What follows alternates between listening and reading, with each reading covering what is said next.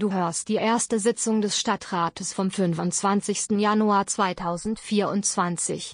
Die Aufzeichnung benötigt die Zustimmung jeder sprechenden Person. Haben wir diese Zustimmung nicht erhalten, hörst du diesen Scherenton. Die Aufnahmen sowie die Aufbereitung für Kreuznach gehört wird von Freiwilligen getätigt und ist auf Spenden angewiesen. Wenn du uns unterstützen willst, findest du alle Informationen nach einem Klick auf den Spenden-Button auf www.kreuznachgehört.de und in der Folgenbeschreibung. Wir danken allen Menschen, die ihre Anerkennung mit einer Spende zum Ausdruck bringen. Dies ermöglicht uns, auch in Zukunft die kommunale Demokratie für alle zugänglich zu machen. Ein, zwei, jetzt. Es wird ein bisschen lauter, aber nicht laut genug, oder?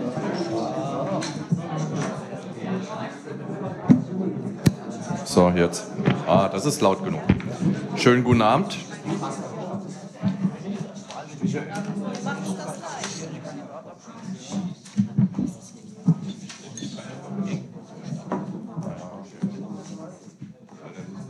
Ich begrüße Sie zur ersten Stadtratssitzung in diesem Jahr. Ich hoffe, Sie sind alle gut in das neue Jahr gestartet und vor allem gesund. An dieser Stelle begrüße ich natürlich alle Stadtratsmitglieder, alle Besucherinnen und Besucher und die Medienvertreter und alle Verwaltungsmitarbeiterinnen und Mitarbeiter. Bevor ich in die Sitzung starte, möchte ich an dieser Stelle nachträglich, hatte in dieser Woche Geburtstag gehabt, Gerhard Merkelbach. Herzlichen Glückwunsch nachträglich.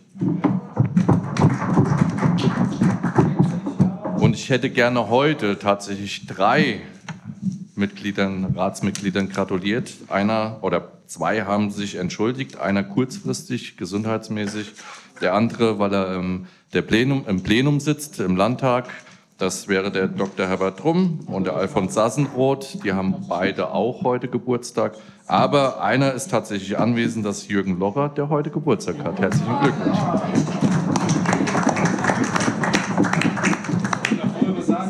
Normalerweise schicken wir das immer zu, aber wenn Sie da sind, dann kann ich es Ihnen auch persönlich überreichen.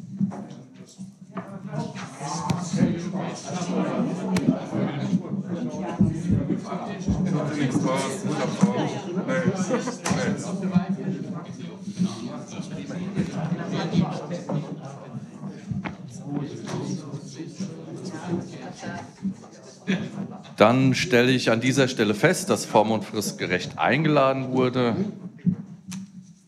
Die Beschlussfähigkeit ist ebenfalls hergestellt. Und gibt es noch Fragen zur Tagesordnung? Herr Mergelbach. Ja, schönen guten Tag, Herr Oberbürgermeister. Schönen guten Tag, liebe Kolleginnen und Kollegen und auch im, die Gäste. Äh, die Frage, es geht um die Änderung der Satzung des Jahrmarktsausschusses, des Jahrmarkts. Und da geht es ja auch um Geld und um Erhöhung von Beiträgen. Die Frage ist, muss das nicht vorher in den Finanzausschuss oder kann das direkt im Stadtrat beschlossen werden? Das ist meine Frage. Dann müsste es eigentlich in den Finanzausschuss verwiesen werden. Danke. Es geht ja, es geht ja letztendlich immer ums Geld und dann wird tatsächlich die Finanzausschuss wirklich da der Etappen halten, da alles durch müsste. Wir haben Fachausschüsse, die da beraten und egal ob es im Club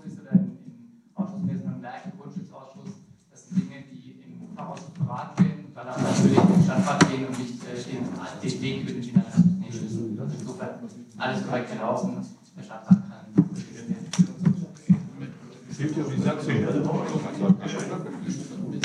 Noch weitere Fragen zur Tagesordnung? Das sehe ich nicht. Dann stimmen wir über diese ab. Wer stimmt der so zu?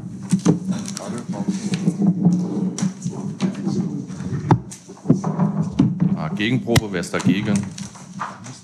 Wer enthält sich? Vielen Dank.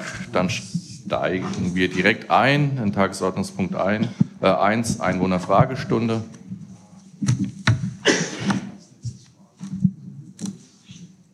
Da sehe ich kein Handzeichen.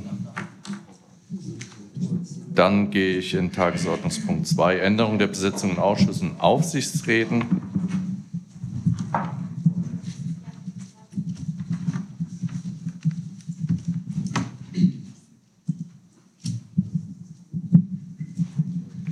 Sie sehen es quasi hinter mir auf der Wand. Stadtelternausschuss und die Elternvertretung bzw. Schulträgerausschuss und Jugendhilfeausschuss die Änderung. Gibt es spontan weitere Änderungen, die Sie hier mit? Welche, welche Partei ist das? Elternvertretung sind es, genau, parteilos in diesem Falle. Ja. Partei?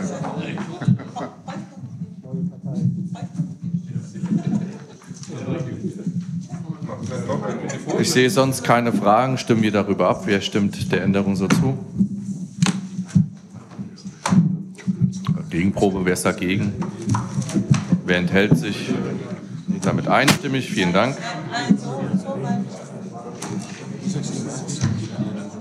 So, wir kommen ein bisschen zur Ruhe, dass wir genau so durch die Tagesordnung weitergehen. Hoffentlich. Wir kommen zu Tagesordnungspunkt 3 überplanmäßige Bereitstellung einer Verpflichtungsermächtigung zur Beschaffung eines Einsatzleitwagens, kurz auch ELW, für die Feuerwehr der Stadt Bad Kreuznach für den Lechbezirk Süd. Das war auch schon im Feuerwehrausschuss einstimmig beschlossen. Gibt es dazu Fragen? Herr Seibel wäre auch vor Ort. Herr Wirz. Ja, also von meiner Seite also auch von meiner Seite aus schönen guten Abend. Äh, kann man mich hören? Okay. Ähm, ich habe eigentlich nur zwei Fragen. Ähm, zum ersten, es sind ja drei Fahrzeuge bestellt. Äh, warum ist das Fahrzeug von Kreuznach jetzt 40.000 teurer als zum Beispiel das Fahrzeug von, der Kreis, äh, vom, vom Kreis Kreuznach? Und meine zweite Frage ist, ähm, es sind 295.448 Euro in der Vorlage. Äh, das, der Angebotspreis sind 393.500 Euro für das Fahrzeug. Ich gehe davon aus, dass, weil das ziemlich genau 25 Prozent sind, dass da vielleicht noch Nachlass drin ist, äh, der nicht aufgeführt wurde, aber das hätte ich gern bestätigt. Herr Salbe kommt nach vorne und erklärt Ihnen das.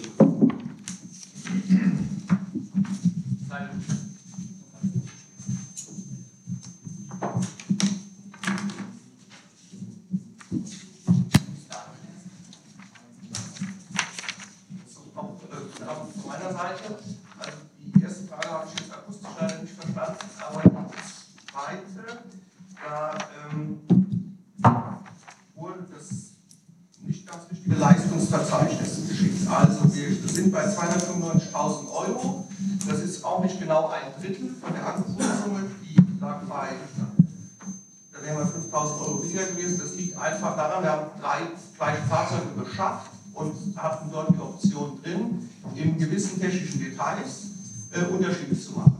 Das war einmal die Beschriftung, klar, wir wollen die Landpreis auf dem Auto stehen haben.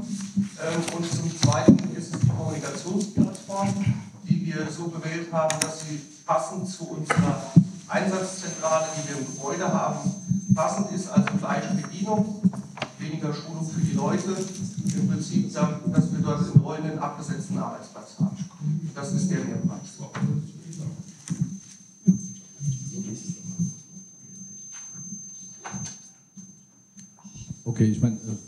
kurz noch, wenn wir da jetzt ein falsches Leistungsverzeichnis haben, das ist natürlich blöd. Aber wie gesagt, wir haben hier einen Angebotpreis von 393.519,91. Äh, Habe ich in jedem Fall auf dem Leistungsverzeichnis gelesen für das Auto für Bad Kreuznach. Und wie gesagt, das Auto vom Landkreis ist 40.000 Euro äh, billiger. Aber wenn das Auto vom Landkreis Bad Kreuznach ist 40.000 Euro billiger und von daher war einfach nur meine Frage, was der Unterschied ist. Aber wenn das falsches Verzeichnis ist, ist es vielleicht dann unnötig die Frage.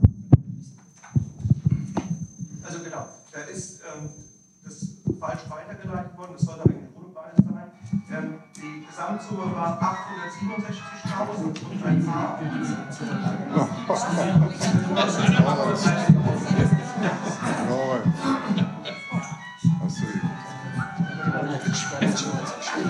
Also es wäre ein Neujahrswunsch, dass bei, den, bei sämtlichen Sitzungen die Handys vorher auf lautlos gestellt werden.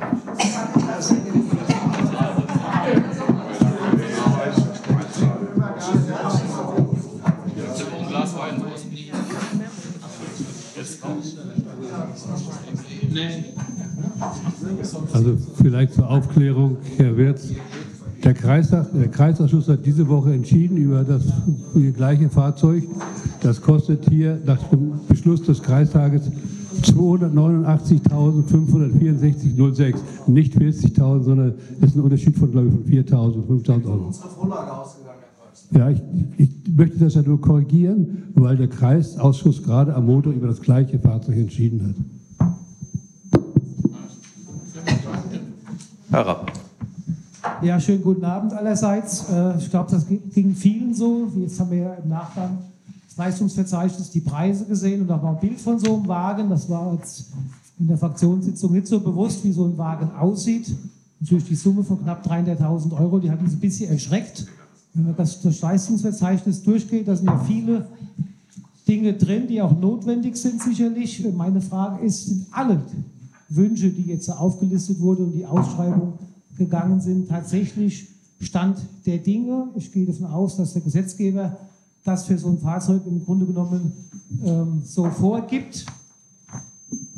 Bin ich beim Gesetzgeber, wenn ich dann lese, dass wir gerade mal 39.000 Euro als Fördermittel in Aussicht gestellt bekommen, ist das schon ein bisschen, ein bisschen dürftig aus, aus meiner Sicht.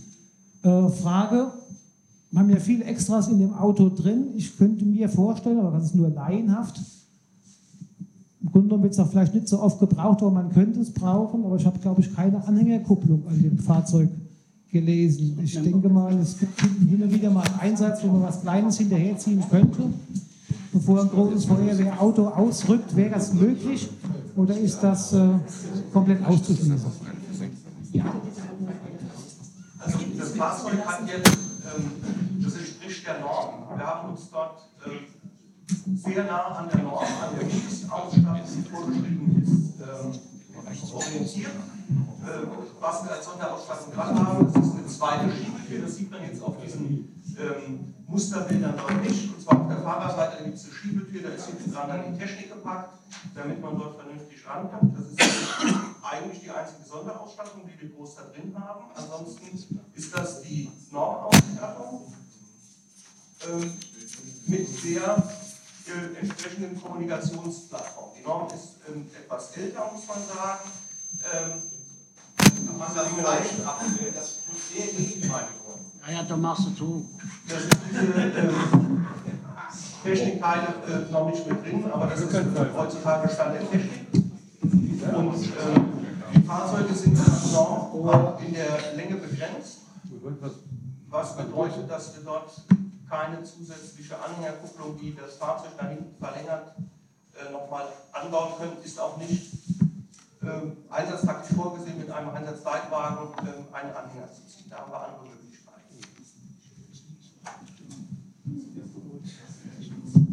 Das ist ja eine Ersatzbeschaffung für ein bestehendes Fahrzeug und das wird ja erst das neue in ein, eineinhalb Jahren geliefert. Äh, was was gibt es da mit dem alten Fahrzeug? Bleibt das im Bestand oder wird das dann veräußert? alle Fahrzeuge, die wir jetzt Ersatz beschaffen, ähm, haben zur Folge, dass das bestehende Fahrzeug dann ausgesondert wird. Also auch jetzt äh, aktuell, wir hatten ja den, den, der jetzt neu ist, oder ähm, TLF 3000 kam neu. Da werden fahrenden Fahrzeuge, die ersetzt werden, werden ausgesondert und dann über Zolloption oder Tilweg meistbietend versteigert.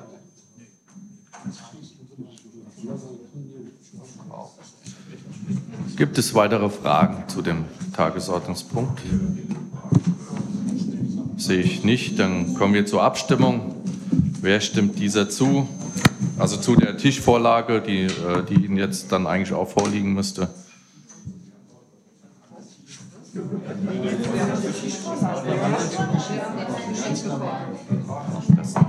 Also nur als Zusatz. Ähm, ich höre gerade die Investitionsnummer, die Sie jetzt hier sehen, die ist falsch, die wird aber online nochmal korrekt eingestellt. Das wäre die Investitionsnummer. Ist schon? Ah, ich höre gerade, es ist auch schon eingestellt. Ähm, die, stimmt, die stimmt nicht. Doch, das ist doch die, oder? Ja, das ist doch die aktuelle.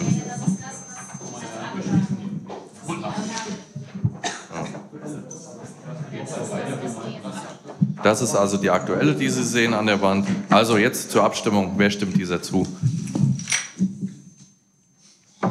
Gegenprobe, wer ist dagegen? Wer enthält sich? Damit einstimmig vielen Dank. Wir kommen zum Tagesordnungspunkt 4.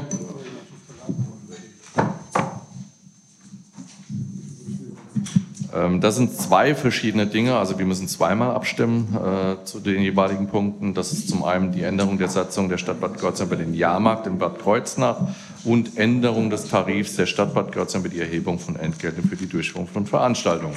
Zu Tagesordnungspunkt 2 rufe ich jetzt nochmal in den Saal, ob sich hier jemand befangen fühlt. Äh, da geht es wie bitte? Ach, äh, zu Punkt 2, Entschuldigung, zu Punkt 2 in Tagesordnungspunkt 4. Ähm, da geht es unter anderem auch um die ähm, Stände im Weinzelt. Aber erst, Werner, erst, erst wenn wir diesen Punkt behandeln. Wir behandeln ja erstmal den ersten Punkt. Äh, aber vielen Dank, dass du dich berufen fühlst. Sobald wir diesen Punkt äh, behandeln, dann bitte ähm, etwas ins Abseits, also in den Zuschauerraum. Markus, ja, dann Herr Schlosser, bitte. Ja, danke, Herr Vorsitzender. Äh, ja, Punkt 1 äh, dieser Beschlussvorlage, die Sache mit dem äh, Tierverbot bzw. Nicht-Mitführen von Tieren auf dem Jahrmarktgelände, äh, ist in vielen Kommunen schon längst geregelt, ist, ähm, sollte auch hier geregelt werden. Und jeder, der hier ist und, und Tierfreund ist, äh, will das auch seinem Tier gar nicht zumuten. Äh, dennoch gibt es ab und zu Leute, die dann tatsächlich noch ihre Tiere dabei haben, insbesondere Hunde. Und deswegen zu Punkt 1 ähm, würde ich Sie dazu bitten, auch darum bitten, auch äh, Vorlagen im Ausschuss äh, das auch behandeln durch das Thema. Und auch da die Entscheidung ist klar und deutlich. Und ich würde auch die äh, der Änderung der Satzung Gibt es dazu Fragen? Herr Rapp. Ja, in der Umsetzung habe ich eine Frage. Wie wird das kontrolliert? Ähm, dann über die Jahrmarktstage. In den drei verschiedenen Eingängen müsste ja dann geschaut werden, ob da Personen mit Hunde kommen. Und die weitere Frage ist, wie, wie, äh, was hat man vorgesehen als Verwaltung, wie man das kommuniziert? Weil wir haben ja sehr viele Gäste, die auch von weiter her kommen, gegebenenfalls den Hund dabei haben, zum Beispiel aus Alzey oder aus Koblenz, und stehen dann praktisch vor dem Jahrmarktseingang und können das mit dem Tier nicht reingehen. Also eine Kommunikation im Vorfeld aus unserer Sicht wäre schon wichtig. Das ist gut, das wird auch natürlich gemacht. Wir werden natürlich auch äh, technisch umsetzen lassen auf der Homepage. Wir haben sogar eine extra Seite für, für den Jahrmarkt. Also wir werden es natürlich entsprechend in die Breite bringen. Kontrolliert, wie Sie schon sagen, habt. Wir haben ja die Security da stehen und die wird darauf achten. Ich sage es nochmal ganz deutlich, das ist jetzt kein Problem, wo man wirklich in Massen jetzt Menschen mit Tieren gesehen hätte, aber es gab diese Einzelfälle um die geht es. Und ich denke mal, das äh, macht das Sinn, das so zu regeln. Und wir werden das natürlich kommunikativ begleiten. Jeder vernünftige Hundebesitzer geht eh nicht zum. Ja.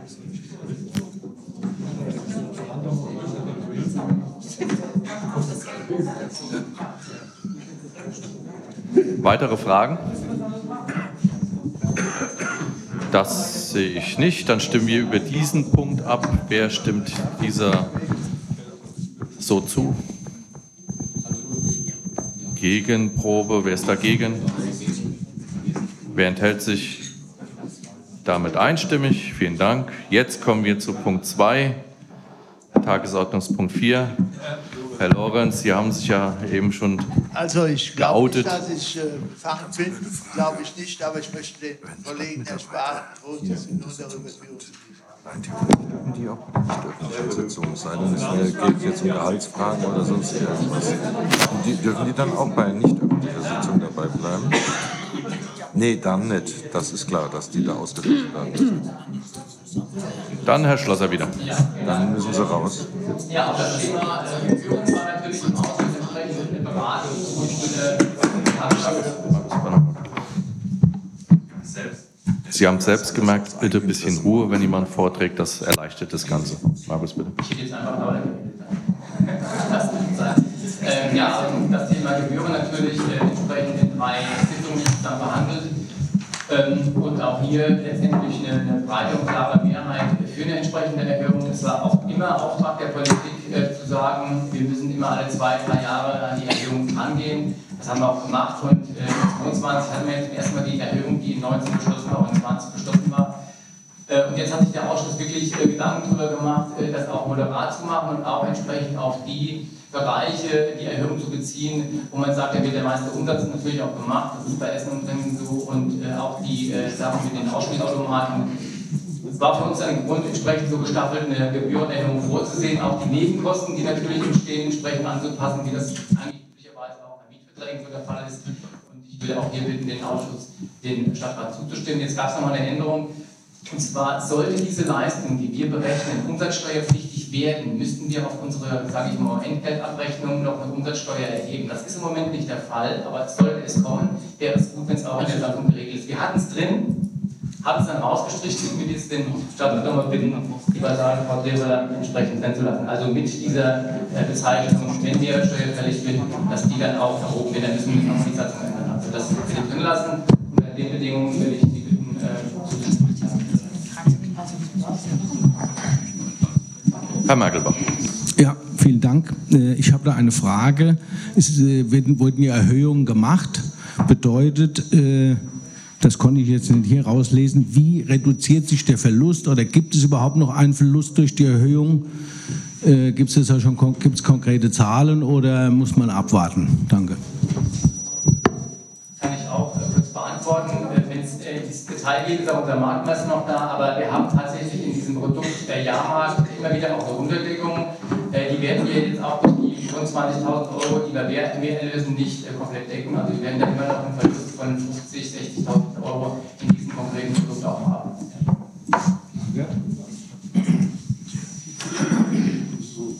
Eine Anmerkung von mir, ähm, die möchte ich Ihnen nicht vorenthalten. Ähm, mich hat auch Herr Sperling, äh, Geschäftsführer vom Bauern- und Winzernverband, angeschrieben, weil er natürlich große Sorge hat aufgrund der Erhöhung äh, im Weinzelt.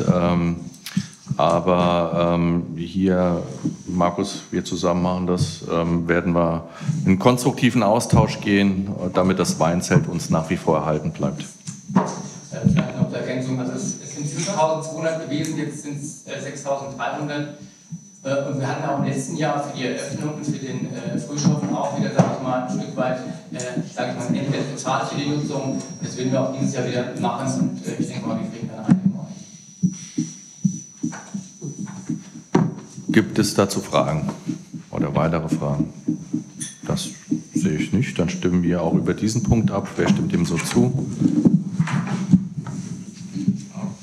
Gegenpunkt, wer ist dagegen? Wer enthält sich?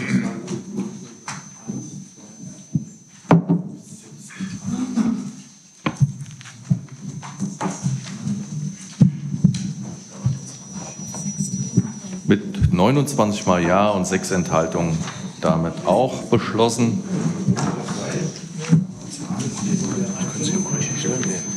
Wir kommen zum Tagesordnungspunkt 5. Das ist eine Mitteilungsvorlage. Herr Schlosser, bitte. Äh, ja, also das Thema war ja schon im äh, Ausschuss für Planen, Bauen und Verkehr äh, diskutiert. Äh, für uns als Verwaltung war es wichtig, dass wir auf jeden Fall diese neue Gebührenordnung auch angehen. In manchen Verwaltungen wird es ähm, ausgeschoben, die kommunal war. Äh, ich denke aber auch, dass es äh, natürlich Sinn macht, diese Dinge auch, sag ich mal, unabhängig von Wahlen anzugehen. Und da müsste sich jetzt wirklich jede Kommune fragen lassen, von der ADD, weshalb sie wirklich, sage ich mal, so eine Gebührenerhöhung ausschiebt. war nicht unsere Vorgehensweise als Verwaltung, auch nicht meine als Dezernent. wir haben natürlich das, was an Kritik zu Recht hervorgebracht wird, in der ersten Runde eingearbeitet. Wir haben die Gebühren entsprechend reduziert um die Hälfte.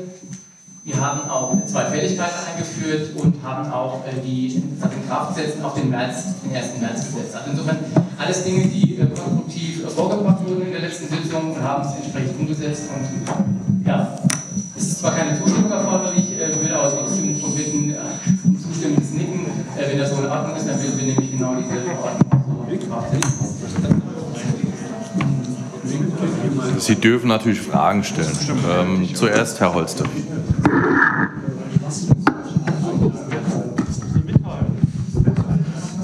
Guten Abend zunächst mal und alles Gute im neuen Jahr, wen ich noch nicht gesehen habe, hier in die Runde und auch im Publikum.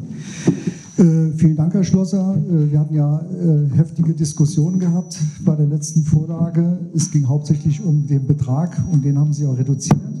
Äh, es gibt ja ein Urteil des Bundesverwaltungsgerichtes, das dürfte wahrscheinlich jedem bekannt sein. Es sind drei Dinge, die das Bundesverwaltungsgericht bei der Verordnung von Freiburg beanstandet hatte. Das war zunächst mal die Regelung, dass die Stadt anstelle einer Satzung eine Rechtsverordnung zu erlassen hat. Das ist hier der Fall. Äh, zum Zweiten äh, dürfen die Kommunen keine Ermäßigung aus sozialen Gründen aussprechen. Ich denke, das ist auch hier der Fall. Sie haben zwar in Paragraph 5 eine Gebührenermäßigung vorgesehen, aber ich denke, das ist wie bei, einer, bei jeder Rechtsvorschrift, wenn unbillige Herde vorliegt und das ist im Einzelfall zu entscheiden, also nicht generell aus sozialen Gründen. Und zum Dritten, und das ist auch eben, geht aus Ihrer äh, Verordnung hervor, dass es keine Gebührensprünge für größere Fahrzeuge gibt. Also all das ist erfüllt und ich denke auch, der Preis von 180 Euro ist verhältnismäßig und äh, da können wir auch mehrheitlich zustimmen.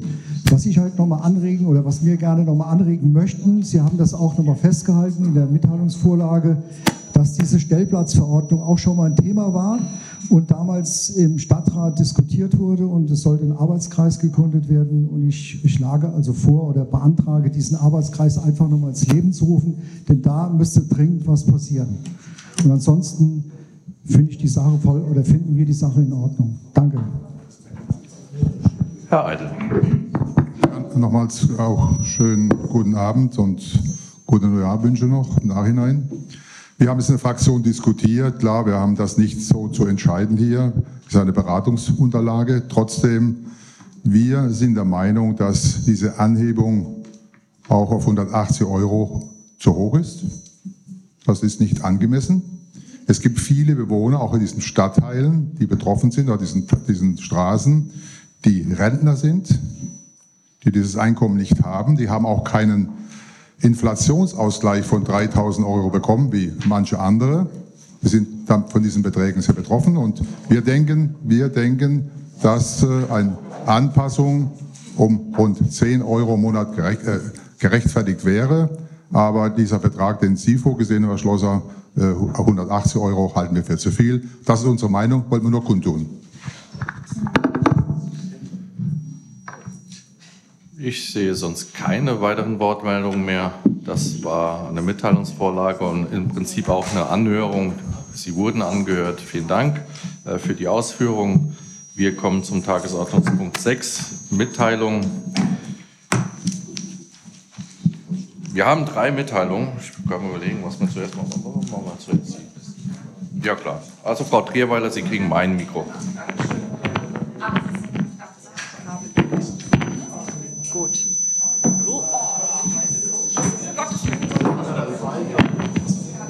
So, ist jetzt besser? Ja, okay. Also genau.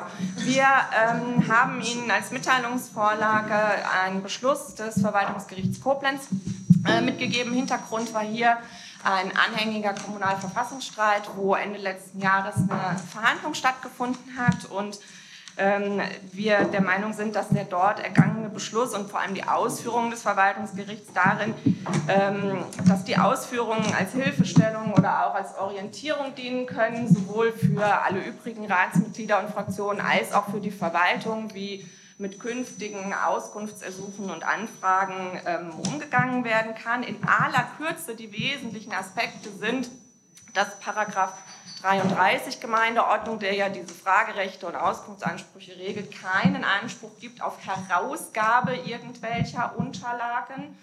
Es, ähm, es ist eine konkrete Frage oder ein konkretes Auskunftsverlangen äh, zu formulieren.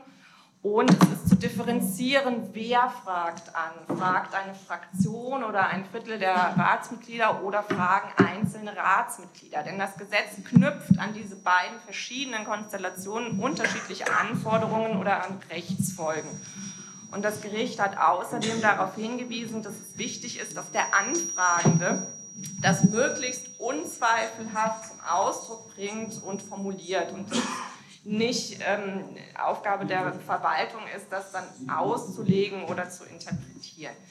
Vor dem Hintergrund möchte ich Sie auch bitten, dass sollte da irgendwie doch vielleicht mal was, es ist klar, das ist manchmal auch schwierig, wie formuliert man es korrekt, äh, äh, ne? Sie sind jetzt auch alle keine Verwaltungsjuristen etc., dass wenn Sie hier Anfragen zurückgespiegelt bekommen von uns mit der Bitte um Klarstellung oder Konkretisierung, das ist nicht als Firmelei oder Gängelei gemeint, sondern wirklich rein konstruktiv. Vielleicht helfen die paar Worte beim Verwaltungsgericht uns allen dabei und das ist das Ziel dieser Vorlage.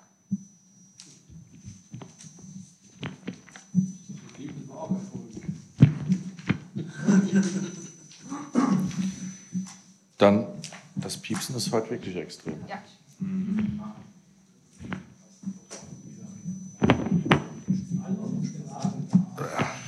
Haben wir noch zwei Mitteilungen. Zum einen ähm, haben Sie auf dem Tisch liegen die evangelische Kirchengemeinde.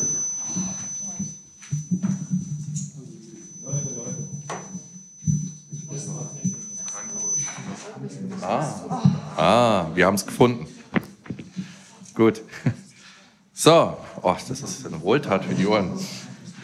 Also noch zwei weitere Mitteilungen. Ähm, es liegt Ihnen auf dem Tisch äh, von der evangelischen Kirchengemeinde Bad Kreuznach Reden bei Paulus, äh, ein Veranstaltungshinweis, äh, Thema künstliche Intelligenz, ähm, einfach als Serviceleistung. Ähm, wer dort redet, liegt Ihnen auch vor. Ich selbst werde anwesend sein. Weitere Mitteilung nochmal der Hinweis auf die Veranstaltung am Sonntag, Gedenken Holocaust. Ähm, ein paar Einladungen sind heute noch äh, rausgegangen. Nur, dass Sie darüber informiert sind und ich würde mich freuen, wenn wir uns zahlreich am Sonntag sehen. Das war Tagesordnungspunkt 6. Wir kommen zu Tagesordnungspunkt 7. 7.1 Antrag Die Linke, Zweckentfremdungssatzung für Wohnraum. Herr Locher.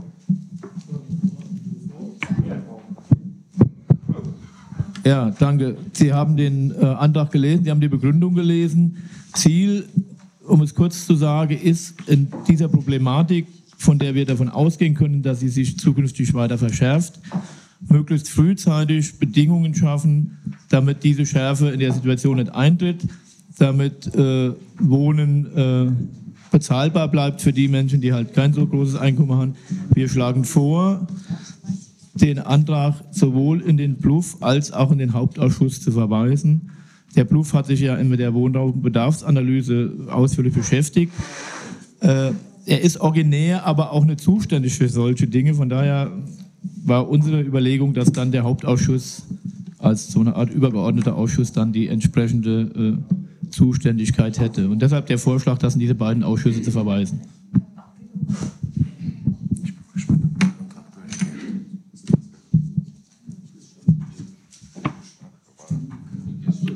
Dazu Fragen?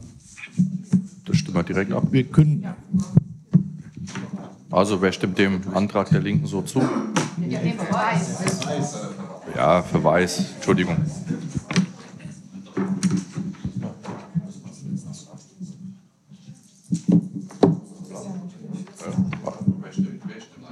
Aha, wer stimmt dem so zu?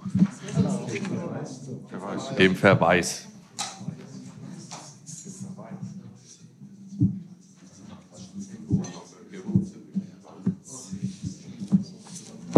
Wer ist dagegen?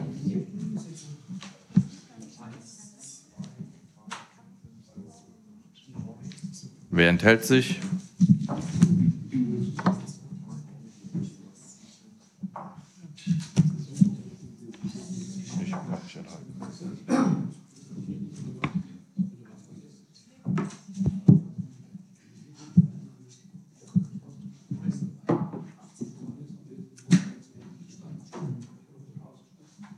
Also mit 18 mal Ja, 9 mal Nein und 9 mal Enthaltung.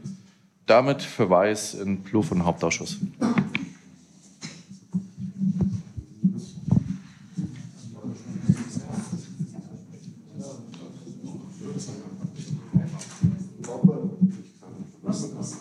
Wir kommen zu einem gemeinsamen Antrag CDU, SPD, die Grünen, FDP, die Linke, Verleihung des Ehrenbürgerrechts an Eva Eisenhardt-Borge und e, äh, André Borge, Entschuldigung.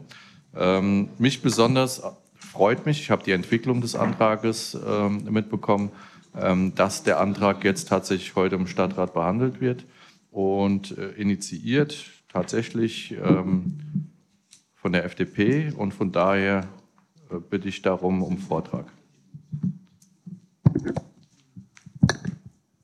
Wir machen erst Vortrag vom Antrag. Ja, vielen Dank, Herr Oberbürgermeister. Ja, verehrte Anwesende, es ist mir eine große Ehre, dass ich den gemeinsamen Antrag der Fraktionen der CDU, SPD, Bündnis 90, die Grünen, die Linke sowie der FDP vortragen darf. Der Antrag lautet, der Stadtrat stimmt der Verleihung des Ehrenbürgerrechts der Stadt Bad Kreuznach an Frau Dr. Med Eva Eisenhardt-Borsche sowie an Herrn Dr. Med André Borsche zu. Ich möchte jetzt nicht den ganzen ähm, Antrag inklusive der Begründung vorlesen, aber so ein, auf einige Dinge möchte ich doch eingehen, aufgrund dieser Wichtigkeit des Antrags aus meiner Sicht. Die rechtlichen Grundlagen hierzu und die für die Stadt anfallenden Kosten bitte ich Sie dem Antrag zu entnehmen, ebenso den beeindruckenden Werdegang der Eheleute Borsche. Ich möchte mich vor allem auf die Gründe für die Verleihung der Ehrenbürgerwürde konzentrieren. Ich denke, dass jeder hier im Raum um die großartigen Verdienste der Eheleute Borsche weiß. Deswegen möchte ich diese auch noch kurz skizzieren. Es geht um das herausragende Engagement der Eheleute Borsche für die 1980 gegründete Hilfsorganisation Interplast. In dieser Organisation wird das Wissen und Können der plastischen Chirurgie in Entwicklungsländern, Krisen- und Kriegsgebieten zur Linderung von Fehlbildungen und entstellenden Verletzungen eingesetzt. Die Eheleute Borsche gründeten 1996 die Interplast-Sektion Bad Kreuznach und Herr Dr. Borsche ist seitdem ihr Leiter. Von 1999 bis 2011 war er Vorsitzender von Interplast Germany und seit 2019 ist er wieder in diesem Amt. Frau Eisenhardt-Borsche ist in der Interplast-Sektion Bad Kreuznach Kassenwartin und außerdem wesentliche Stütze bei der Vorbereitung der Einsätze von Interplast. Das Ehepaar Borsche hat gemeinsam als Team Bad Kreuznach zur Zentrale von Interplast Germany ausgebaut und beide sind mit ihrem unermüdlichen und tatkräftigen Engagement unter zum Teil schwierigsten Bedingungen in Entwicklungsländern, Kriegs- und Krisengebieten zu Botschaftern der Menschlichkeit und Solidarität und das möchte ich jetzt hier betonen, auch für Bad Kreuznach geworden. Denn durch ihr weltweites Engagement haben sie den Namen der Gesundheitsstadt Bad Kreuznach in die ganze Welt getragen. Und dabei werden sie nicht müde zu verkünden, dass die Stadt, die Bürger von Bad Kreuznach und die Landschaft die Umgebung kreieren, in der sie ihre ganze Schaffenskraft entfalten konnten und nach wie vor können. Es ist der Verdienst der Eheleute Borsche, dass viele Menschen weltweit Bad Kreuznach mit Menschlichkeit und Solidarität verbinden.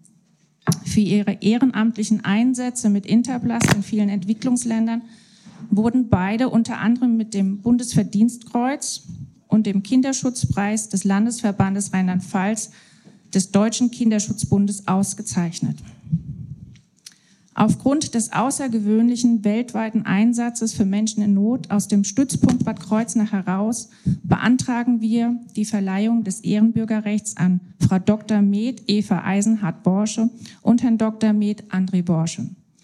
Und die Ehrenbürgerurkunde soll den Eheleuten Borsche im Rahmen einer Feststunde in einer Stadtratssondersitzung verliehen werden.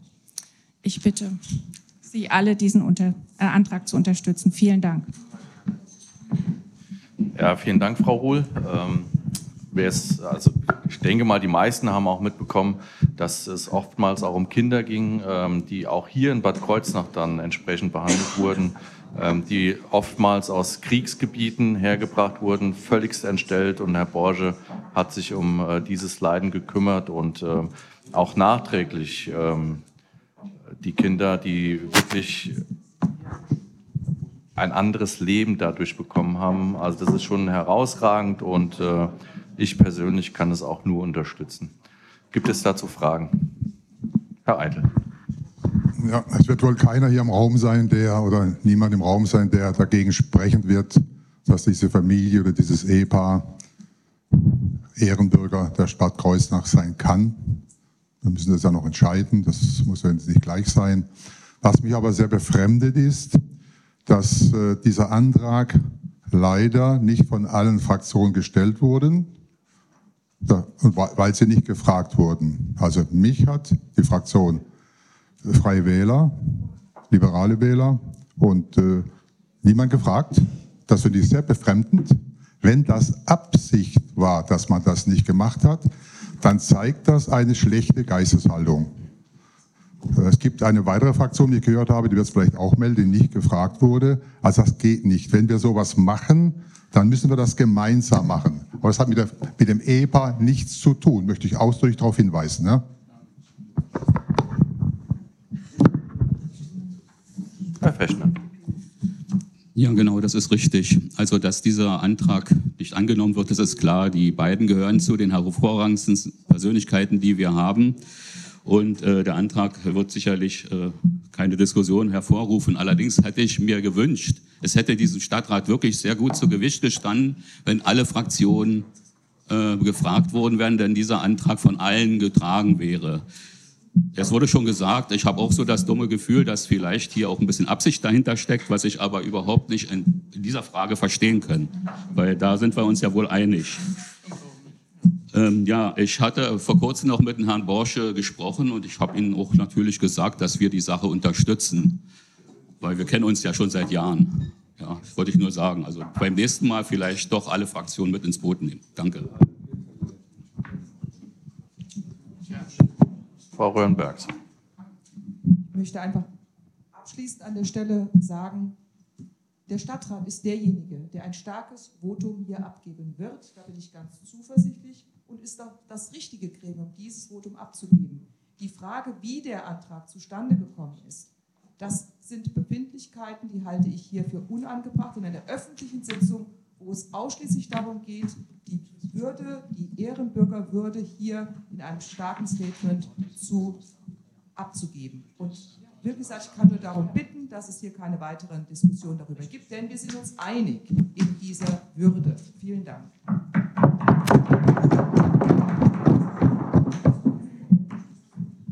Ich sehe Herr Dellau.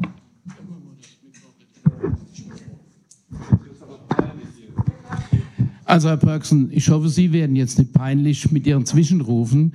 Ich habe eine grundsätzliche Frage und zwar hätte man ja die Anregung der FDP zwar verfolgen können, aber im Prinzip, das haben wir schon mal gemacht, beim Ehrenbürger kam dann der Vorschlag der Verwaltung und es wurden keine einzelnen Personen oder Fraktionen ausgegrenzt bei dem Antrag. Und so höre ich das ja raus, zumindestens ich kenne Herrn Borsche persönlich sehr gut. Meine Leben, die, Freundin, äh, die Tochter meiner Lebensgefährtin hat mit ihm die Abteilung aufgebaut seit 94. Ich habe da keine Befindlichkeit. Nur es wäre schöner gewesen, wir haben ja schon mal Ehrenbürger gemacht, also ernannt. Und das wurde dann von der Verwaltung vorgetragen und da war niemand ausgeschlossen. Das ist die Wahrheit. Also Vielen Dank für die breite Zustimmung. Ich gehe mal davon aus, dass äh, die Abstimmung dann auch entsprechend ausgeht. Ähm, ich sehe sonst keine weiteren Wortmeldungen. Wir stimmen darüber ab. Wer stimmt dem Antrag zu? Gegenbruch, wer ist dagegen? Wer enthält sich? Damit einstimmig. Vielen Dank. Über das weitere Prozedere werden wir selbstverständlich informieren. Es wird ja dann auch ein Festakt stattfinden.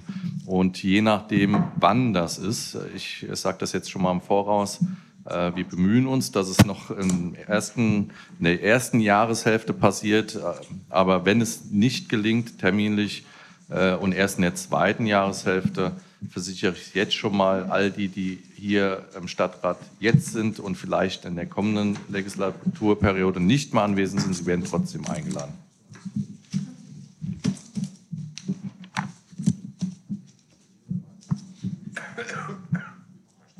Wir kommen zu Top 8 Anfragen.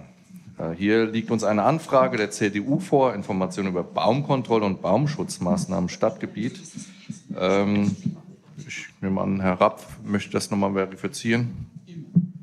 Ja, Sie haben es ja alle gelesen. Ich schlage vor, dass wir den ersten Teil, es sei denn, es wäre jemand da, von den Baumpflegern äh, verweisen den Bluff, aber auch gerne heute Abend, wenn sich Verwaltung vorbereitet hat. Den äh, zweiten Punkt, dann ist ja nur eine Stellungnahme der Verwaltung abzugeben. Die Frage ist ja ganz klar gestellt, der Sachverhalt ist klar und da gehe ich davon aus, dass das heute auch passiert.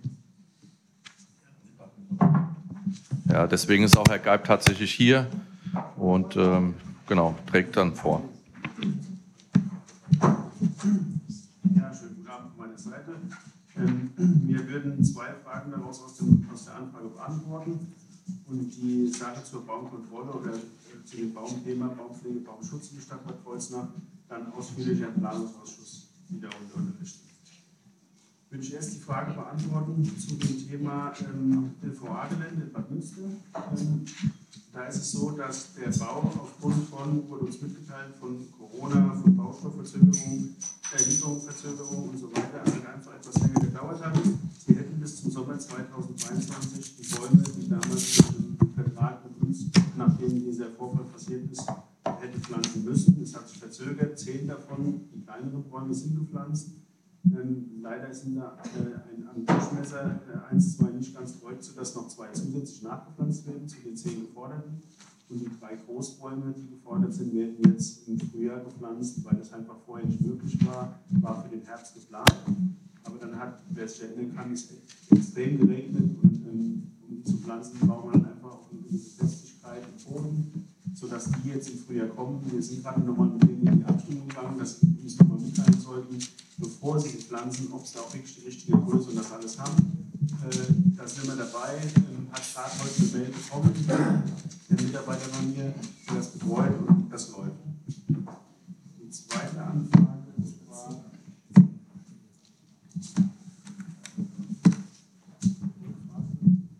Ja, da habe ich äh, Anmerkungen dazu. Diese zehn Bäume, die genannt wurden, das hört sich jetzt groß an, aber das ist ein relativ großes Grundstück gewesen, das ist klar. Auch ohne Baumfellmaßnahmen, widerrechtliche, hätten die Bäume gepflanzt werden müssen. Jetzt sind an den Stellen, wo die Bäume damals äh, gefällt wurden, stehen neue kleine Bäumchen. Deswegen war da die Nachfrage, ob das so damals in der äh, Baugenehmigung vorgesehen war. Jetzt, jetzt, hören wir gerade, es wurden Bäumchen gepflanzt und jetzt sollen noch mal drei große gepflanzt werden. Dann frage ich mich, werden die kleinen, die jetzt gepflanzt wurden, wieder entpflanzt, woanders hingesetzt an diese Stellen, wo die gefällten Bäume standen, da gehören ja eigentlich im Grunde genommen, so war es auch damals besprochen, diese entsprechenden Nachpflanzungen äh, wieder platziert. Jetzt höre ich, dass es scheinbar nicht der Fall sein sollte, aber es gibt ja Schriftverkehr aus dem Jahr 2019, gehe ich mal davon aus, und daran sollte man sich auch halten, auch von Seiten des Investors. Also nachdem der Vorfall war, ist ja ein Gutachten gemacht worden. Ähm, dafür, danach ist ein öffentlich-rechtlicher Vertrag mit der Stadt beschlossen worden, um den Schaden, der damals entstanden ist, auszugleichen. Den Vertrag habe ich auch hier, mit Plan und allem. Ähm, der ist aber dann äh, mit Stapel. Ähm, also mein Vorschlag wäre auch, ähm, weil die Bauverwaltung sich auch noch mehr darauf vorbereitet hat ähm, und auch, ähm, auch andere Dinge, was äh, die Bäume betrifft, insgesamt Bad Kreuznach, ähm, dass wir im Bluff da auf jeden Fall dann auch nochmal äh, im eigenen Tagesordnungspunkt machen, wo wir das vortragen. Aber das, was er jetzt noch hat, das macht er jetzt natürlich selbstverständlich auch noch. Die zweite Anfrage war ja, ob die Möglichkeit besteht, dass wir im Privatbereich unterstützen können ähm, äh, Privat, Privatbäume mitbetreuen können oder begutachten können. Also ähm, genau, es gibt einmal ein rechtliches Problem in der FLL, also das ist die Richtlinie, an die wir uns halten in der Stadt äh, zur Baumkontrolle, äh, ist natürlich mit einhergehend, wenn ich einen Baum kontrolliere, übernehme ich auch die Verkehrssicherungspflicht für sowas. Würde bedeuten, dass wenn die Stadt mit ihren Angestellten jetzt private Bäume kontrolliert, haben wir natürlich auch die Problematik, dass wir dann verantwortlich sind, wenn da was passiert. Also ähm, äh, der zweite Grund, den ich da nennen will, ist natürlich, würden wir auch dem privaten Markt Arbeit abnehmen. Äh, es gibt in Kreuzland tatsächlich private Baumkontrolleure.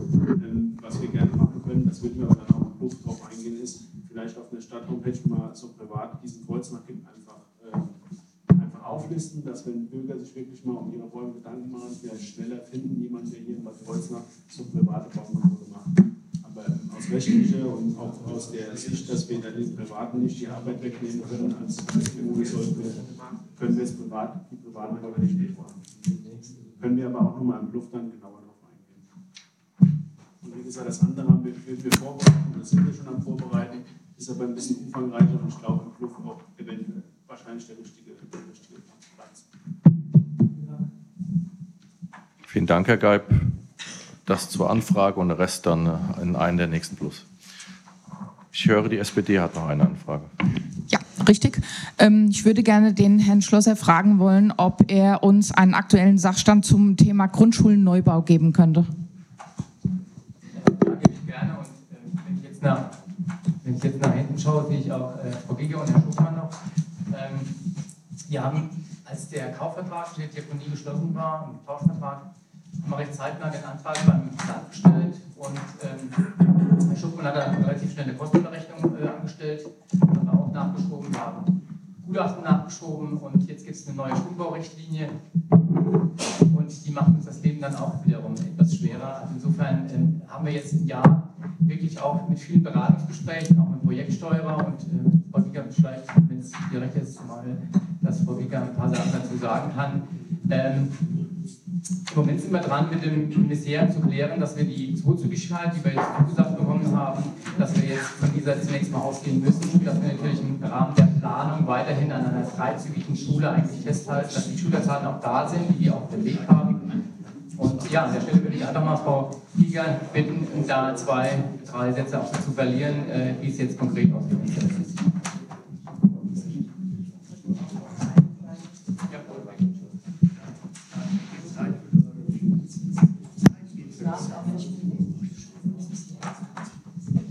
Guten Abend auch von meiner Seite. Wie gesagt, Herr Schlosser hat mich gebeten, Ihnen auch noch mal einen kurzen Abriss des Jahres 2023 zu geben, weil sich der eine oder andere sicherlich zu Recht fragt, was geschieht denn hier eigentlich im Moment. Ähm, also wir hatten, nachdem das Grundstück gekauft war, dann am 4.1. direkt Kontakt zur ADD aufgenommen, äh, mit der Bitte, uns äh, ergänzende Angaben zu den äh, erforderlichen Unterlagen zu machen. Die Antwort die kam dann am 14. März. Ähm, und äh, ganz vorne stand äh, die Bitte, den Schulentwicklungsplan vorzuschreiben. Der sei zu alt. Das haben wir dann auch sofort beauftragt ähm, und haben den Ende Mai dann auch erhalten. Es stellte sich dabei heraus, dass tatsächlich der Neubau einer dreizügigen Grundschule erforderlich war. Anfang Juni stellten wir dann eine Anfrage bei der ADD bezüglich eines äh, Ortstermins, den wir dann mal gemeinsam machen müssten und bekamen dann auch einen Termin im Juli. Ähm, ein Termin zur ersten Abstimmung. Ähm, es wurden dann weitere Unterlagen angefordert, im August weitere Unterlagen. Anfang Dezember, nachdem wir dann diese Unterlagen wieder geliefert haben, weitere Unterlagen. Ende Dezember teilte man uns mit, dass man zu dem Ergebnis gekommen sei, dass ähm, lediglich eine der Bau einer zweizügigen Grundschule erforderlich sei und ähm, dass die Empfehlung der ADD jetzt rausginge an das Bildungsministerium äh, bezüglich des Baus einer zweizügigen Grundschule.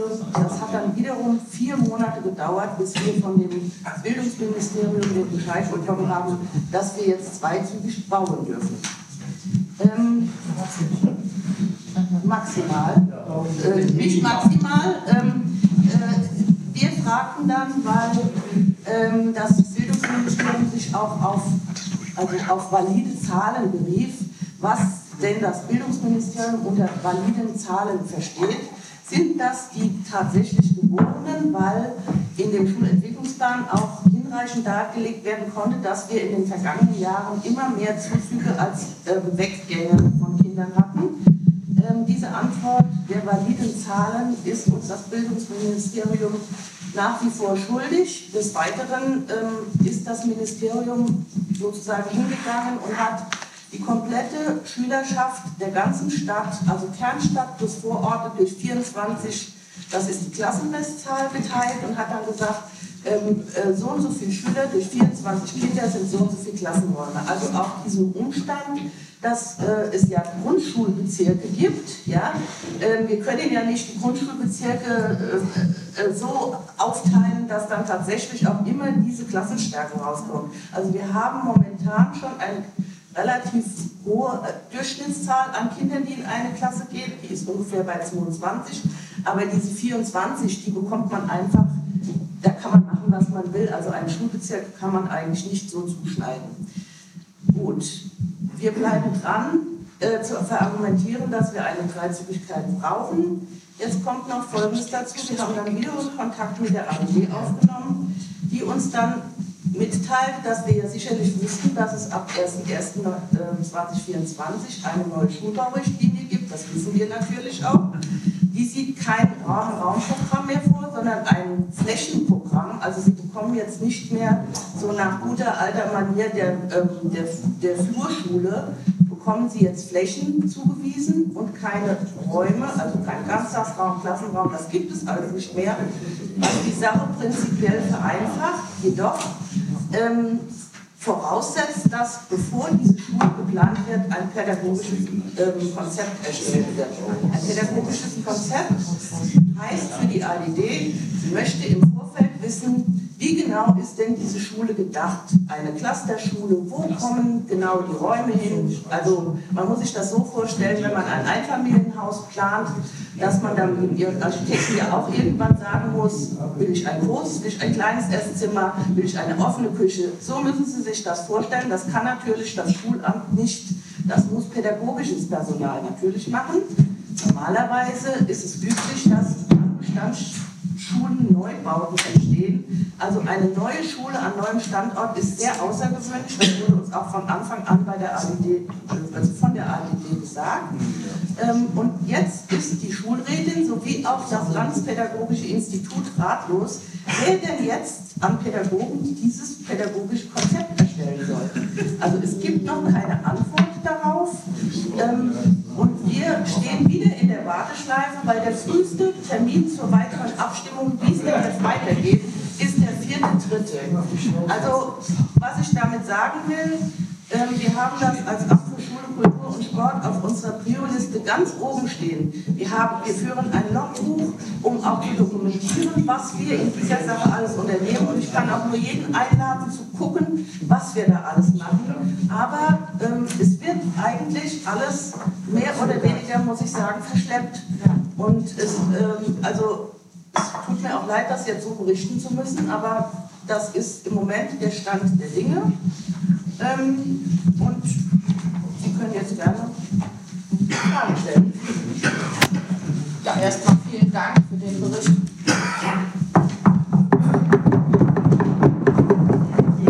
Also Fragen gibt's. Wir fangen an mit Herrn Zimmerling.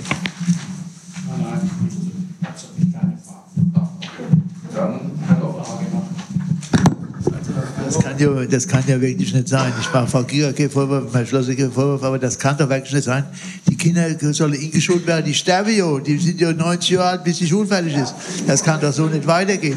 Hier muss doch massive Druck gemacht werden auf die ADD, dass das so nicht kann sein. Darf ich, ähm, Herr Vorsitzender, direkt auf Gegenweise ausführen? Es ist tatsächlich so, Herr Lorenz, man fühlt sich manchmal wie, wie ein Schilder. Also wir haben Bretter durchgebohrt, jetzt kommen immer wieder neue Bretter, die wir bohren müssen. Ähm, und ich bin besonders auch Herrn Schuckmann dankbar und natürlich auch Frau Liga, auch den Projektsteuerer. Wir sind natürlich parallel dabei, äh, uns natürlich Gedanken darüber zu machen, wie geht das mit Vergaberecht weiter. Wir machen uns Gedanken über eine nachhaltige Struktur. Da war auch schon mal darüber gesprochen worden, dass wir eine Modulbauweise äh, anstreben, dass wir eine Holzbauweise, was Nachhaltiges machen wollen. Ähm, all diese Dinge äh, machen wir schon parallel, aber hier ist wirklich wieder, sage ich mal, wir haben es zuletzt auch in der Zeitung gelesen, in Mainz wurde auch eine Grundschule genehmigt. Das Ganze hat von der Genehmigung bis zum Bau neun Jahre gedauert. Am Ende war die Schule zu klein. Die war zu klein, als sie dann da standen. Von daher wird es uns wahrscheinlich genauso gehen. Auch darüber machen wir uns Gedanken, dass wir das in einer Modulbauweise machen, dass wir im Nachgang auch tatsächlich nochmal einen dritten Zug nachbauen könnten. Wird bei einer Sporthalle natürlich äh, etwas schwieriger werden. Also die sollen einfach auch nur wissen, und das war, glaube ich, ganz deutlich jetzt auch äh, durch den Vortrag von Frau Giga, wir machen auch immer im Schulträgerausschuss immer entsprechende Ausführungen, das wissen Sie, Frau Heider, dass wir da immer den Ausschuss immer aktuell auf dem Laufenden halten. Also wir kämpfen weiter dafür, für eine Dreizügigkeit, müssen jetzt aber tatsächlich von der Zweizügigkeit ausgehen und wollen auch, wenn der Herr Schuppmann vielleicht noch was dazu sagt, jetzt möglichst schnell in die Ausschreibung gehen der Architektenleistung. Dann müssen wir uns auch darüber unterhalten, ob wir einen sogenannten Wettbewerb machen oder ob wir ein VGV-Verfahren, also alles sehr technische Details, die wir auch mit der ADD abstimmen müssen. Und da muss ich auch nochmal sagen, äh, Herr Schuckmann, auch unser neuer Mitarbeiter beim Bauamt, Herr Ludwig, äh, arbeitet da hervorragend unser Schulamt ab zusammen, ist ein tolles Team, auch unser Projektsteuerer, da fühlen wir uns gut aufgehoben. Aber das, was von ADD und von Ministerium kommt, das ist sehr zäh. Und ich habe mir auch mittlerweile, sage ich mal, so ein bisschen äh, Unterstützung auch von einem Landtagsabgeordneten geholt, der äh, eigentlich eine gute Verbindung haben sollte ins Ministerium rein. Äh, auch da, diesen Weg sind wir beschritten als Verwaltung. Wir versuchen alle Wege zu gehen und äh, ja, dass wir jetzt auf jeden Fall möglichst schnell Ende erstes Quartal auch tatsächlich in eine Ausschreibung, in eine europaweite Ausschreibung an der Architektenleistung oder Herr Schuckmann in einen Wettbewerb gehen, Architektenwettbewerb. Herr Butzbach. Ich habe noch Anfragen zu einem anderen Thema. Frau Hohl. Ja, vielen Dank, Frau Giger, für die Info. Die Frage ist, also es dauert ja jetzt wirklich aufgrund der, der, Umstände, die Sie gesagt haben, ziemlich lange und ich befürchte auch, dass das dann doch auch dann die neun Jahre, dass wir die dann auch voll machen werden. Können wir denn als Gremium, können wir irgendwas machen, ein bisschen Druck aufbauen, äh, irgendwie jemandem auf die Nerven gehen, um dort einfach den Prozess zu beschleunigen, dass, sie dann, dass wir so lästig werden, dass sie sagen, so und jetzt gucken wir, dass wir die vom Hals kriegen. Also, also da tun Frau Giger und ich schon äh, alles Mögliche, um die auch auf Nerven zu gehen. Also wir keine Nerven. Wir werden das kontrollieren, dass wir immer mit E-Mails und so weiter und natürlich auch mit Gesprächen dran sind. Äh, da hat auch mal eine Mitarbeiterin gewechselt. Da habe ich auch ein Stück weit Verständnis für, äh, für das, für das A-Problem. Sind natürlich auch wieder Mitarbeiter abgezogen worden, was auch wiederum ein Ministerium bei der ADD ein Problem bereitet hat. Also haben wir auch durchaus Verständnis, äh, aber wir müssen da jetzt, jetzt äh, tatsächlich durch. Der Druck ist da und das wissen wir auch, dass er uns auch da helfen und auch liefern Herr Rapp. Also ein bisschen flapsig gesagt, armes Deutschland. Ja. Armes Deutschland. Die Regierung, Regierungen geben uns vor, bis runter in die Kommunen, wie wir Kindergärten, Grundschulen vorzuhalten haben. Ich kann mich erinnern, wie ich in der Schule war, waren wir 40 Kinder in der Klasse.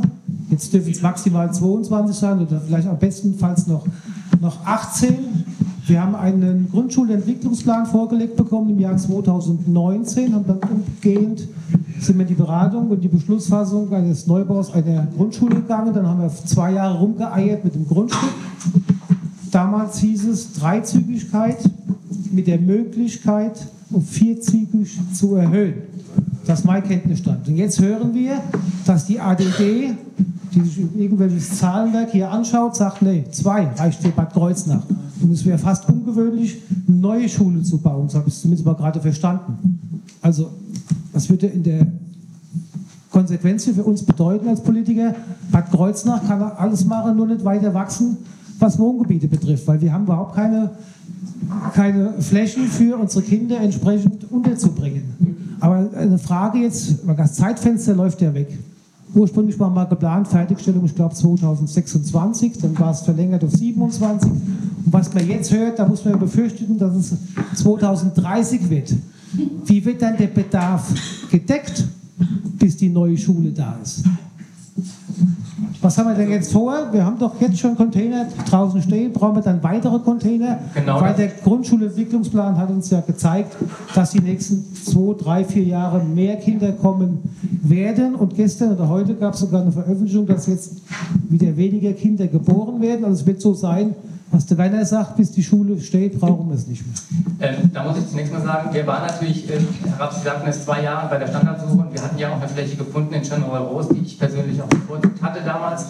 Äh, man muss dann auch sagen, das gebe ich jetzt an den Stadtrat zurück, äh, wenn das in 2020 geklappt hätte, hätten wir heute schon zumindest mal die Planung und vielleicht sogar schon eine Baugrube. Äh, ja, muss ich dazu sagen. Also da haben wir natürlich auch äh, drei Jahre mindestens verloren an der Stelle. Äh, für diese neue, sag ich mal, Schulbaurichtlinie, sage ich mal, die hat man natürlich äh, vor drei Jahren noch nicht auf dem Schirm. Das ist so und das, was Sie auch sagen, zu Recht, wir haben ja an den Schulen schon Container stehen, das ist es ja. Wir haben ja schon ein Problem mit zu wenig Klassenraum. Äh, das weiß auch die ADD. Und man kommt, also mir kommt es wirklich so vor, natürlich geht es auch darum, äh, die müssen ja einen Zuschuss zahlen. Und für eine dreizügige Schule zahlt es halt dann einen höheren Zuschuss. Also es wird so ein bisschen, muss ich jetzt wirklich so mal sagen, so als Vorwurf Richtung Mai, da wird auch ein bisschen auf Zeit gespielt. Also insofern, wir sind dran und wir verdeutlichen ganz klar und deutlich, haben das Problem schon, das Raumproblem natürlich. Und deswegen sind wir ja auch damals von vierzügig auf dreizügig zurückgegangen. Weil wir gesehen haben, die Geburtenzahlen sind nicht so, wie sie in dem Schulentwicklungsplan von zehn Jahren vorher standen. Und von daher haben wir schon angepasst, aber auf dreizügig und jetzt nicht auf zweizügig. Aber wir müssen jetzt tatsächlich mit dem planen, zweizügig und müssen einfach so schlau sein, dass wir wirklich so planen und bauen, dass wir nachher auch wirklich einen Rückenzug auf die, auf die Fläche drauf bekommen. Und das ist technisch machbar, da haben wir uns natürlich auch schon erkannt. Ich hätte noch eine Bitte, dass der Stadtrat auch den neuesten Schulentwicklungsplan äh, bekommt. Ich gehe davon aus, dass er im Ausschuss war, aber der Stadtrat selbst hat ihn noch nicht. Kann man ja elektronisch.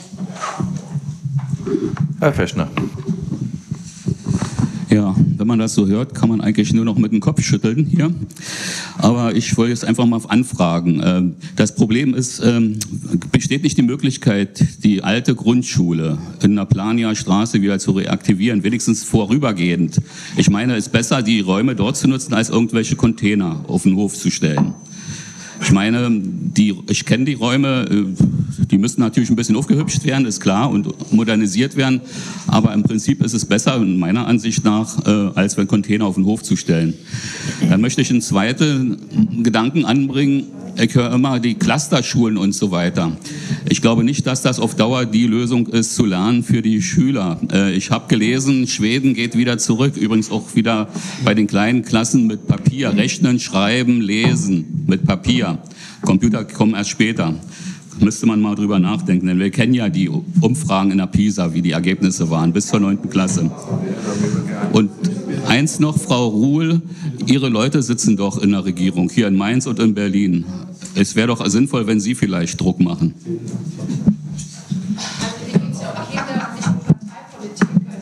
Ja, aber es geht um die Kinder. Es geht um die Kinder und Sie sitzen in der Regierung. So, Herr Fechner, also zuerst zu Ihrer ersten Frage, die kann ich Ihnen direkt beantworten. Planiger Straße 4 ist nicht im Besitz der Stadt. Also das ist, wäre schon mal die Grundvoraussetzung, um hier was zu schaffen. Äh, hinzu kommen Baumaßnahmen, die, ich glaube, da können wir auch eine neue Schule bauen, äh, die hier zwingend erforderlich wären, um da tatsächlich eine neue, also eine entsprechende, entsprechende Schule für die Kinder, wie Sie es ja bezeichnen, äh, zu Recht ähm, zu errichten. Herr Blesius. Ja, guten Abend zusammen, meine Damen und Herren. Ähm, also hier tritt was auf, wo die Bürokratie sich natürlich wieder selbst hier ein Schnippchen schlägt. Es ist natürlich auch sinnvoll, wenn man eine Schule baut, dass man weiß, in welche Richtung diese Schule gehen soll.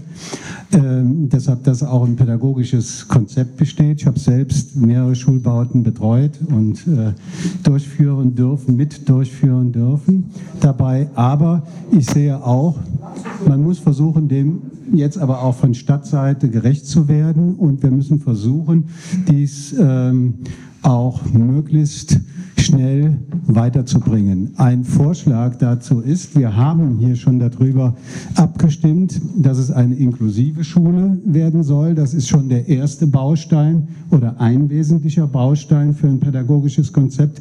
Wir haben zum Zweiten hier schon darüber abgestimmt, dass es eine Clusterschule werden soll und es ist ja auch von der Planung so, dass er erweiterbar ist. Das ist ja auch schon äh, mit dabei. Und mein Vorschlag dabei ist, wenn ich kein pädagogisches Personal habe für die Schule und auch nicht kriege, ehe ich die Schule gründe, äh, dann muss ich mich an einer anderen Schule orientieren. Das heißt, ich muss mir suchen, wo wurde eine Clusterschule errichtet, wo wird eine Clusterschule betrieben, die diese Bedingungen erfüllt. Und dann kann man diesen Antrag, das pädagogische Konzept, und da kann auch der Stadtrat sagen, ja, wir machen das nach dem pädagogischen Konzept, nach dem Vorbild, von dem soll die Schule entwickelt werden. Und jedes pädagogische Konzept wird weiterentwickelt, wenn dann tatsächlich es soweit ist, dass es zur Gründung kommt. Das wäre eine Möglichkeit, um da der Bürokratie auch nochmal äh, ein Schnippchen zu schlagen. Und das sollte man, äh, glaube ich, äh, angehen. Äh, ich, wenn ich recht informiert bin, ist auch in Mainz die Schule als Clusterschule, die neue Grundschule als Clusterschule. Äh, in Koblenz gibt es auch eine. Ähm, äh, geplant worden und schon gegründet worden. Deshalb, warum soll man das Rad immer neu erfinden, sondern man übernimmt vorläufig das pädagogische Konzept von dieser Schule und die Stadt entscheidet zunächst mal. Ich weiß, dass es die Stadt das falsche Gremium ist, dass die das normalerweise gar nicht entscheiden darf, das pädagogische Konzept, sondern das darf nur das pädagogische Kollegium, weiß ich auch.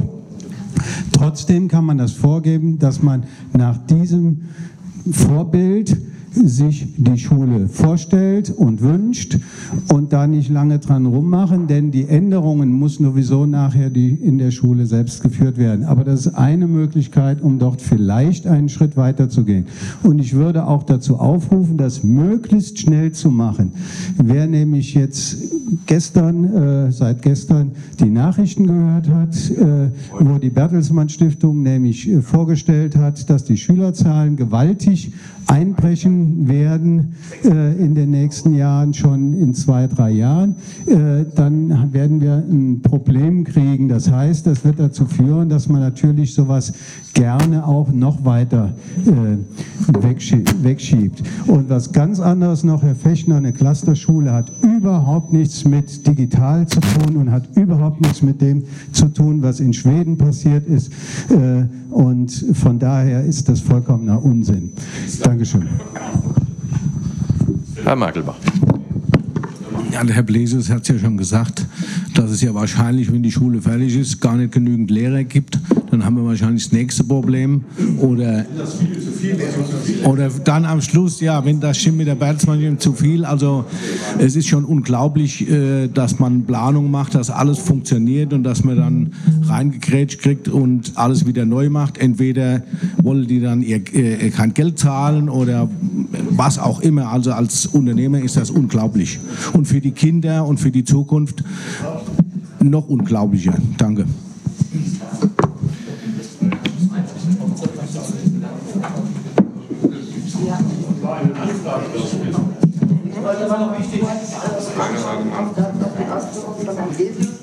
Es ist also äh, so, das hat mir auch der Mitarbeiter des Landespädagogischen Institutes gesagt, dass, denn das war auch meine Idee, ist in Koblenz eine ähm, Schwerpunktschule, ähm, ähm, also Schwerpunktgrundschule, zweieinhalbzügig gebaut worden. Kann man das nicht eins zu eins übernehmen? Da sagt er, nein, leider nicht. Jede Schule hätte andere Gegebenheiten, das können sie nicht. und das wird auch wahrscheinlich die Schulrätin nicht befürworten. Also von, von der Schulrätin, von der ADD sind wir ja im Prinzip abhängig. Wir müssen für die Schule leider ähm, selbst ein pädagogisches entwerfen lassen. Nee, kostet, Geld kostet das nicht, aber es ist im Prinzip, äh, es, es sind Pädagogen erforderlich und man weiß nicht, wo kommen die denn her. Denn es ist normalerweise gewünscht, dass die Pädagogen, die das Konzept erstellen, dann dort auch unterrichten. Das macht auch Sinn. Aber in dem Fall, wer soll das denn sein? Ja? Gut, also ich hoffe, die ähm, zu der Anfrage, es, es, sind, wir haben hier genug Äußerungen jetzt gehört. Ähm, Herr Perksen hat tatsächlich recht und äh, es wurde jetzt auch einiges ausgeführt. Ähm, noch zu dem Punkt oder eine ich eigene eine, Anfrage? Ich hätte eine Bitte an Sie, Herr Oberbürgermeister. Nehmen Sie den Schlosser, die Frau Giga, fahren Sie nach Trier, nach Koblenz und machen Sie da mal Dampf. Richtig Dampf machen. Sagen, was wir hier gehört haben heute. Das erzählen Sie denen mal. Vielleicht gibt es da ein bisschen Bewegung in die Sache. Weil da waren wir Träume. Auch das nehme ich dann in meine dicke, dicke Tasche, die wird immer dicker und äh, macht Druck. Wir haben weitere Anfragen. Herr Zimmerlin. Wir haben vor wenigen Monaten eine Straßenreinigungssatzung beschlossen, die verschärfte Pflichten für die Bürger beinhaltet. Ich hatte extra nachgefragt, äh, wie es äh, denn jetzt mit dem Schneeräumen ist. wenn der Bauhof mit seinen professionellen Fahrzeugen äh, nicht durchfährt, ja, sondern die, fahren ja an den Hauptstrecken, wo die Busse fahren. Und ähm, in der neuen Satzung wurde ja extra klargestellt, da habe ich äh, extra nachgefragt. Äh, die Bürger müssen ja bis zur Straßenmitte grundsätzlich räumen, dann bei Straßen. So. Doch, doch, das äh, habe ich extra nachgefragt. Und da hieß es, Herr Oberbürgermeister, die Bürger würden eine Handreichung bekommen von Ihnen, ähm, wie sie denn praktisch mit äh, umgehen sollen, ja, mit diesen Räumpflichten. Und äh, Jetzt hatten wir ja einen schönen Winter mal 14 Tage lang. Und ähm, ich habe dann öfters mal beobachtet ähm, in den Straßen, die nicht geräumt worden sind, nach dem Eisregen, wie dann dort die Fahrzeuge rumgerutscht sind, ja, und äh, nicht weitergekommen sind. Habe etlichen helfen dürfen, ja, insbesondere diesen Paketdiensten, äh, die dann stecken geblieben sind. Und jetzt die Frage, ähm, ja, was wäre denn jetzt gewesen, wenn auf so einer Straße jetzt irgendein Unfall äh, oder äh, ja, kleine, kleine Delle entsteht, weil da nicht geräumt worden ist bis zur Straßenmitte. Ähm, wie wäre es denn jetzt tatsächlich, ja, wenn da jemand äh, tatsächlich ähm, sagt, äh, der Nachbar hat hier nicht geräumt, jetzt möchte ich von dem Schadensersatz haben. Und das war ja der Inhalt meiner Frage äh, damals, ja, wie geht man praktisch mit so einem Problem um? Und dieser Eisregen hat es ganz klar gezeigt, ja, ähm, wo das Problem ist. Ja, wenn man räumen soll, wenn so eine dicke Eisschicht äh, auf dem Bürgerschein, äh, Bürgersteig und auf der Straße liegt. Also, ich äh, möchte nur daran erinnern, der Winter ist jetzt bald vorbei, aber vielleicht für den nächsten Winter eine Handreichung, die Sie versprochen haben, den Bürgern, äh, mahne ich jetzt einfach noch mal an. Also die Satzung wurde natürlich selbstverständlich veröffentlicht mit der Handreichung, da frage ich nochmal nach. Aber Sie haben ja eine juristische Frage im Prinzip gestellt ähm, und der Jurist würde jetzt an sich sagen, es kommt darauf an. Und deswegen ähm, leite ich einfach mal an Frau Trierweiler weiter, was sie dazu sagen kann. Genau. Nein, ähm, also ich will aber jetzt auch nicht zu weit in die Tiefe gehen. Ähm, aber also einen Aspekt möchte ich äh, schon noch mal ähm, klarstellen. Die Satzung hat äh, die Räumpflichten der Bürger nicht verschärft. Die Räumpflichten sind die gleichen wie vorher. Die Satzung hat es nur deutlicher formuliert. Die Straßen oder Bürgersteige, die der Bürger zu räumen hat, die musste er auch vorher schon räumen. Die wurden auch vorher schon nicht von unserem, äh, äh von der Stadt hier ähm, ähm, von Eis und Schnee befreit. Das kann der Bauhof auch mit der Manpower und mit den Fahrzeugen, die er hat, überhaupt nicht bewerkstelligen. Ja? Ähm, also das erst nochmal, das war eine reine Klarstellung. Es wurde nichts verschärft oder geändert damit. Ansonsten ist es ja, es kommt in der Tat auf die Verhältnisse drauf an. Ähm, ähm, geräumt oder ähm, freigeräumt werden muss natürlich immer nur äh, da, wo es auch Sinn macht, sprich während des noch äh, äh Eisregens äh, muss natürlich niemand, während es noch weiter regnet, irgendwie alle halbe Stunde da rausgehen und räumen. Man darf dieses Ereignis abwarten ja, und dann sinnvolle Maßnahmen ergreifen. Ähm, der Verkehrsteilnehmer, Fußgänger, Radfahrer, Autofahrer ist natürlich auch äh, immer gehalten, entsprechend äh, sich anzupassen.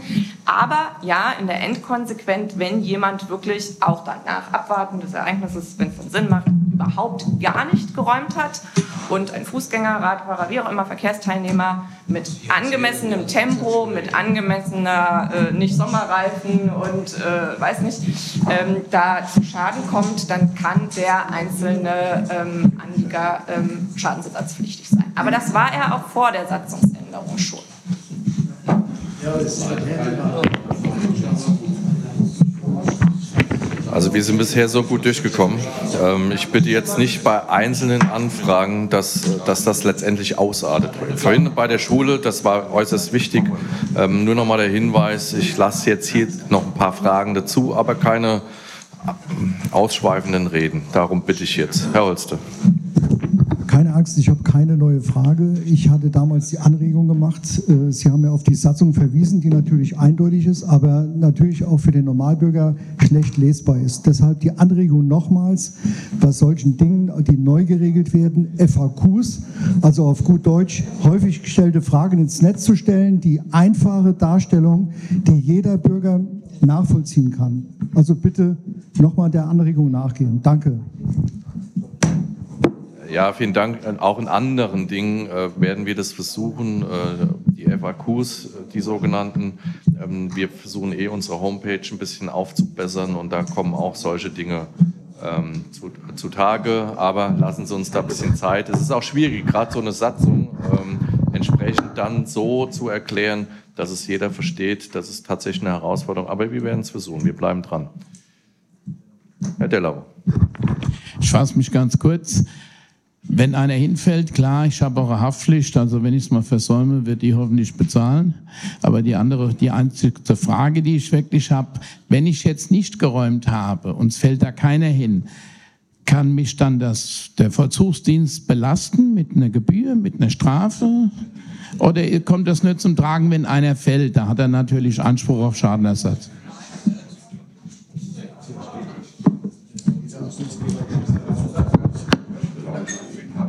Also rein theoretisch schon. Also wenn es eine Satzung gibt, es gibt eine Pflicht, etwas zu tun und der kommt ja nicht nach. Ähm, aber ich, ich hoffe und ich appelliere an den gesunden Menschenverstand. Ähm, ich habe aber auch bisher noch nichts davon gehört ja, und, und ähm, hoffe, dass das auch jetzt nicht in die Öffentlichkeit geht oder beim nächsten äh, Schneefall extrem ähm, gut, wir haben jetzt gerade über 10 Grad, das wird so schnell nicht kommen, dass jetzt eine Anzeige nach der anderen kommt. Ähm, auch wir haben nur begrenztes Personal. Herr Butzbach. War das, äh, war das eine erneute andere Anfrage oder zu dem Punkt? Weil Nee, da ich steht ja noch was aus. Hört noch was, ja? Ich habe eine Anfrage zu einem anderen Thema und zwar hatten wir. Äh, Moment, mal ganz kurz. Zu, dem, zu der Anfrage jetzt hier. Gibt es da noch weitere Fragen? Gut, das sehe ich nicht. Dann Herr Butzmann. Wir hatten im Ortsbeirat Winsenheim äh, Anfang letzten Jahres, da hatten wir auch so ein Schneeereignis, einstimmig den Antrag gestellt, dass auf dem Dach unserer Grundschule, auf dem sich auch zum Schulhof hin eine Photovoltaikanlage befindet, ein Schneefanggitter installiert werden soll. Ich hab, kann mich erinnern, im Sommer diesen Jahres gab es da auch ein, eine Info an uns, dass da wohl auch schon ausgeschrieben ist. Aber das Schneefanggitter ist bis heute noch nicht auf dem Dach. Da hätte ich gerne mal gewusst, woran es da hängt und wann wir damit rechnen können. Ähm, beantworten wir Ihnen schriftlich. Ich bin jetzt auch ein bisschen irritiert, dass da noch nichts passiert ist. Ähm, ich kann mir nur vorstellen, dass es tatsächlich eine Arbeit ist, aber wir, wir geben Ihnen das schriftlich. Herr Rapp. Prägnante Frage, ist unser Gebäude am Eiermarkt zwischenzeitlich verkauft? Also wenn das so wäre, wäre es schon längst in der Zeitung. Also das wäre sowas von veröffentlicht worden. Äh, nein, Herr Flur macht in der nächsten Stadtratssitzung eine Mitteilung. Also ist auch Dass das er die Ausschreibung vorbereitet. von, von allen Gebäuden tatsächlich. Ähm, auch das ist in Arbeit. Weitere Frage, auch ganz kurze Antwort. Ich frage das jetzt zum zweiten Mal nach jetzt wiederum acht Wochen. Es gibt einen Beschluss, es geht um Bad Münster, das Kurmittelhaus, Frequenzbringeranalyse und äh, Ausschreibung für eine Vermarktung. Hieß es immer, wir wären dran. Wie weit sind Sie jetzt dran? Tut sich da was? Ist da was passiert? Ähm, das letzte, also wir hatten schon diverse Gespräche. Äh, Es wird tatsächlich auch ein Flyer ähm, erstellt, der müsste auch fertig sein und es müsste, also Herr Schittko ist jetzt leider nicht da, der könnte jetzt äh, definitiv was dazu sagen. Äh, wir stellen das äh, das nächste Mal vor, also es ist in den Endzügen und ich will jetzt nichts Falsches sagen, dass die Ausschreibung draußen ist, weil ich es jetzt tatsächlich nicht weiß, aber wenn sie noch nicht draußen ist, dann wird das jetzt zeitnah passieren. Letzte Frage von mir für heute. Es äh, stand in Aussicht und in Rede, Kurgarten 2, Fährhausen, Huttental und Bad Münster wird ja gefördert über das Förderprogramm vom Land, dass da ein Landschaftsarchitekt beauftragt werden sollte, um einen äh, oder mehrere Ideenentwürfe einzubringen. Da hieß es, da wäre man dran. Auch da meine Frage, ist da schon was passiert?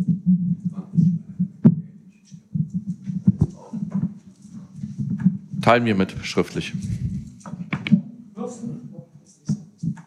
Ja, ja genau, machen wir einen Bluff. Ja.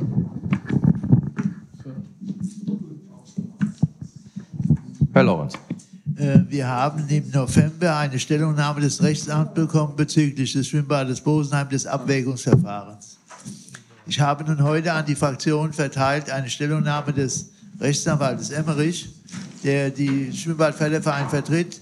Ich bitte Sie doch mal dem nächsten Stadtrat da kundzutun, wie jetzt der Stand in, äh, für, für, beim Rechtsamt ist. Das war, Herr Lorenz, das war auch tatsächlich der Plan. Im nächsten Stadtrat im Februar wird Frau berichten. Habe, zu begrüßen. Ja, natürlich, es liegt vor. Gibt es weitere Fragen oder Anfragen? Das sehe ich nicht. Dann bedanke ich mich an allen, die hier jetzt an der öffentlichen Sitzung teilgenommen haben und an der nicht öffentlichen Sitzung nicht mehr teilnehmen dürfen. Ich wünsche Ihnen einen schönen Abend. Kommen Sie gut nach Hause bis zur nächsten Stadtratssitzung oder andere Sitzung. Und äh, sobald die Nichtöffentlichkeit hergestellt ist, machen wir weiter. Vielen Dank.